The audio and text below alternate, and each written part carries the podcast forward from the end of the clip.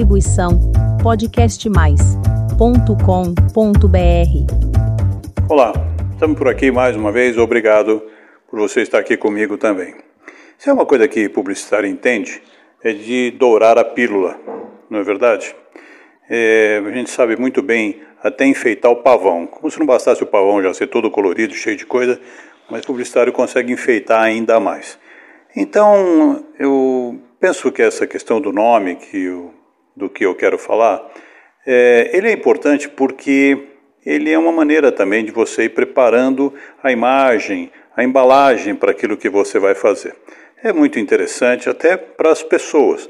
Cassius Clay, quando se converteu ao islamismo, mudou o nome para Muhammad Ali, porque era muito mais pertinente e significava já alguma coisa. Algumas culturas, inclusive, os nomes não são colocados de imediato, porque já se espera primeiro o, a condição em que se vai nascer, etc. Isso é uma coisa muito antiga, tem muitos exemplos por aí, mas, enfim, o nome é muito importante, seja para você colocar no seu produto, na sua, ah, seja para criar como uma marca, no serviço que você presta, etc.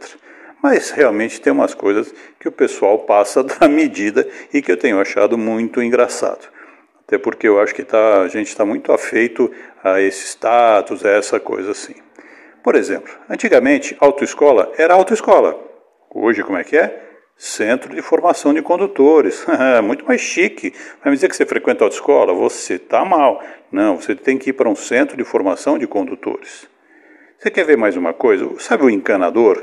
Ou bombeiro, como fala no Rio de Janeiro? Não, o cara tem que se apresentar hoje como técnico em circuitos hidráulicos. Não fica mais legal? Você não vai sentir mais segurança? Mesmo que entre aquele peão na tua casa com a calça tudo rasgada, com aquela caixa de ferramenta que já tem 45 anos, está toda destruída, não importa, é muito mais chique. Uma outra coisa, você não vai me dizer que você leva o seu carro na funilaria, se você precisar, né? Ou na lanternagem, também, como se fala no Rio de Janeiro. Não, você leva num reparações automotivas. Ora, eu não levo meu carro em, em, funileiro, para com isso. Isso foi coisa muito antiga já. Hoje não mais. Mas enfim, é por aí.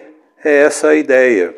Né? O nome tem que realmente ser muito importante. Eu sempre achei interessante, inclusive, quando eu escutava assim, eu tenho um nome a zelar. Isso acabou, né? Porque era coisa assim de nomes mais tradicionais e hoje os nomes mais tradicionais ou estão envolvidos em fraude, sonegação de imposto e está sendo preso pela Polícia Federal, né? ou então já está envolvido em CPI, os herdeiros acabaram com o império, então ninguém tem nome a zelar mais. Eu acho que quem tem nome a zelar, temos que reconhecer, é zelador porque está lá o prédio, ele que cuida e está lá o nome do prédio. E esse sim tem um nome a zelar.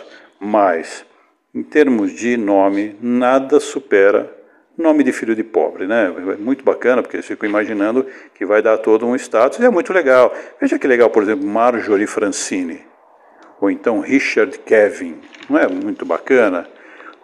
Não é? Eu me chamo Luiz Carlos, pô, eu poderia muito bem chamado assim Robert Roberto Elvis. Robert Elvis, olha que legal, mas não, não, não fiquei com isso. Meu nome é Luiz Carlos mesmo, fazer o quê? E eu conheci, vi uma vez num filme um cara que chamava Walt Disney. E eu fiquei pensando assim, pô, Walt Disney, né? Claro que devia ser cearense, sergipano, paraibano, alguma coisa assim. Mas Walt Disney. Aí eu de onde tirou esse nome? Walt Disney, aquele cara que inventou o Mickey. É verdade, é o Walt Disney que inventou o Mickey. E uma outra história, o cara chamava Joleno. E o sujeito pergunta assim, Joleno, de onde que a sua mãe tirou esse nome? Ué, daquela banda, Os Bito. Os Bito, tá certo. Nos Bito tinha um Joleno mesmo. O Júlio Ribeiro, com quem eu tive o privilégio de trabalhar, eu fui diretor de atendimento na Talent, e o Júlio Ribeiro era um dos papas do pensamento estratégico na comunicação nesse país. Ele falava assim: Você acha que dá para levar a sério uma escola de inglês que chama-se English by Silva? Não dá, né? não tem condição.